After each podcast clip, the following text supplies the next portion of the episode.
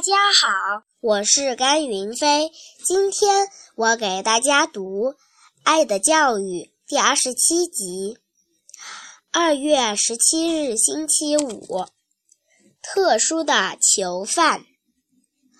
昨天早晨，父亲带我去蒙卡列里郊区看准备度假的别墅。掌管钥匙的人，据说从前当过老师。现在是房主人的秘书，他领着我们看过房子后，又邀请我们去他家喝茶。走进他家，我们坐在一张桌子旁，桌子上放着用木头雕刻的墨水瓶，非常别致。房主人的秘书看见父亲一直盯着那个墨水瓶，就问道：“就说道。”这个墨水瓶对我来说极为珍贵呀。秘书便介绍它的来历，说：几年前我在都灵教书时，曾给监狱里的犯人上过课。课堂就是监狱的小教室，那是一个圆形的建筑物。周围光溜溜的高墙上围着铁丝网，墙上开着许多小窗户，窗外钉着铁铁栅栏，每个窗口里面都是一个小房间。上课时，学生们也就是犯人，都站在各自的小窗口，在用。将笔记本靠在窗槛上写字。在听课的犯人中，七十八号犯人特别用功。他是个年轻的、留着黑胡须的细木工，因为误杀长期虐待他的主人，被判了六六年的徒刑。在短短的三个月内，他就学会了读书和写字，而且一直不不间断地读书学习。有一天下课时，他告诉我说，他明天就要离开都灵，到威尼斯监狱去了。之后，我再也没有见过那个犯人。此后又过了六年，一天早晨，忽然有个陌生的人来找我。留着有点花白的大胡子，他就是都灵监狱里的那个七十八号犯人啊！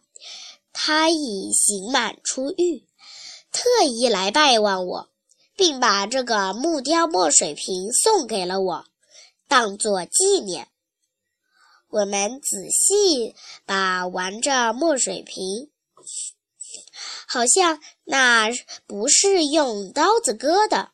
而是用钉子一点一点刺成的，盖子上还雕着钢笔搁在笔记本上的图样，周围刻着“敬赠老师”，作为六年来的纪念。回家的路上。我的脑子里一直浮现着这个七十八号犯人站在小窗口与老师告别时的情景和那个意味深长的墨水瓶。今天到学校里，我把那个犯人和赠送墨水瓶的事情告诉了我的同学戴洛西。戴洛西一听，急忙阻止我再说下去。然后抓住我的胳膊说：“我告诉你，你可别告诉任何人。前天克洛西对我说，他看见父亲手里拿着一个木雕圆锥形墨水瓶，也是手工做的，上面雕着钢笔搁在笔记本上的图案，也刻着作为六年来的纪念一行小字。你说，墨水瓶一定就是他父亲手里的那个。”克洛西说：“他的父亲在美国，其实不是，他的父亲就是在坐牢。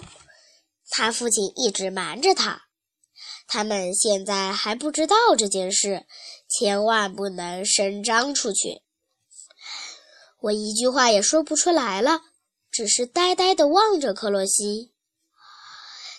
戴洛西又要找我名誉担保，绝不把这个机密泄露出去。放学了，我们见克洛西的父亲正在路边等着，他还是穿着那件粗布衣裳，胡须已经花白，脸色苍白。好像在沉思着什么。我和戴洛西一路上也没有讲话，我和他的心里总感到不是滋味儿，感到有几分悲凉。谢谢大家。